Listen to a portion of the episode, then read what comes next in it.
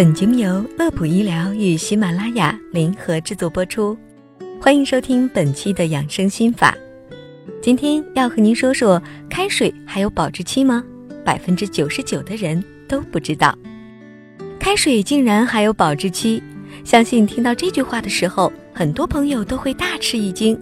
是的，您没有听错，喝了过期并且细菌超标的白开水，是很容易引起胃肠炎的。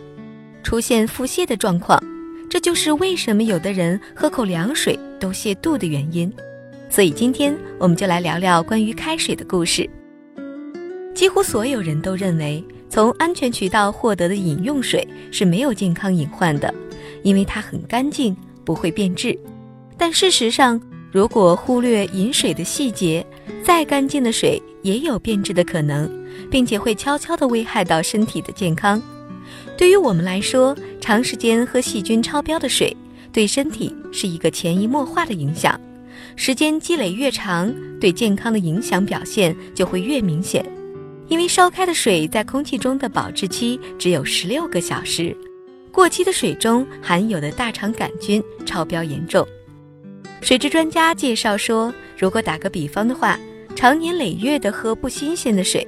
就如同长年累月的去吃含有添加剂的食物，日常不重视喝水小细节，会使得体内的健康环境不断的受到破坏，体质就可能会越来越差。所以，当你出现疲惫、免疫力下降等状况，在注重饮食卫生的同时，也要检查一下自己的喝水喝的究竟对不对，不要让自己的健康被每天一杯水蚕食掉。那么，如何喝一杯健康的白开水呢？需要以下三步。首先，在煮水的时候，要知道水在煮沸后三分钟才最健康。我们日常喝的水大体有两种，分别是桶装的纯净水和自家烧的开水。合格的纯净水都是严格按照国家安全饮用水标准来进行处理的，只要运输环节做得好，各方面指标就都是达标的。可是自己家用的自来水中，因为含有氯化物，应该在水烧开后继续煮沸三分钟，这样做才能够去除水中的氯化物。但是时间也不要过长，因为如果煮的时间过长，会导致水里的亚硝酸盐增多，而亚硝酸盐是一种公认的致癌物质。第二步是晾水，刚烧开的水不要急着喝。应该晒到二十五度到三十度再喝。有朋友会问，为什么煮沸后的自来水要晾晒呢？因为在煮水的过程中，其中的有害物质该蒸发的蒸发，该杀灭的杀灭。但不要认为这样就万事大吉了。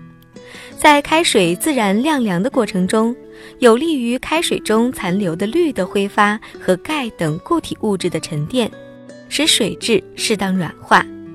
特别要提醒的一点是，一定要盖上盖子，防止空气中细菌和灰尘污染水质。第三步是要及时喝水，因为一杯水的寿命最长是十六个小时。那么隔夜的水到底有多脏呢？实验表明，用水壶烧开的水，在空气中放置十六个小时后，其中检测到的大肠杆菌数目就会严重超标。